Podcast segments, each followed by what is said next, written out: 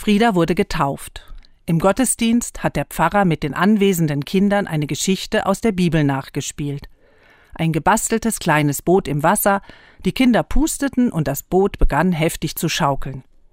In der Bibelszene wird erzählt, dass Jesus mit den Jüngern übersetzen will ans andere Ufer. Er legt sich auf Kissen und schläft ein. Ein Sturm zieht auf, die Jünger bekommen Angst und wecken Jesus. Sie fragen ihn, wie er so ruhig schlafen kann, wo sie doch drohen zu kentern und zu sterben. Jesus erhebt sich und spricht Schweig, verstumme, und der Sturm legt sich. Der Pfarrer hat über diese Bibelstelle gesprochen, und seine Worte trafen mich ins Herz. In meinem Leben ist seit einigen Wochen stürmische See. Ich habe Angst, Todesangst. Das Leben eines geliebten Menschen ist in Gefahr. Wir drohen unterzugehen. Das Gedankenkarussell dreht sich und steht nicht still. Die Zukunft ist ungewiss. Ich wünschte, ich könnte so ruhig sein wie Jesus in der Situation großer Bedrängnis. Vertrauen darauf, dass der Sturm sich legt.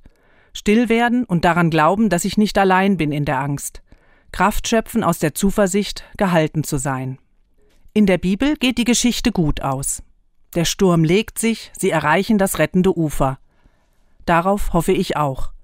Und auf der Fahrt durch den Sturm will ich versuchen zu vertrauen.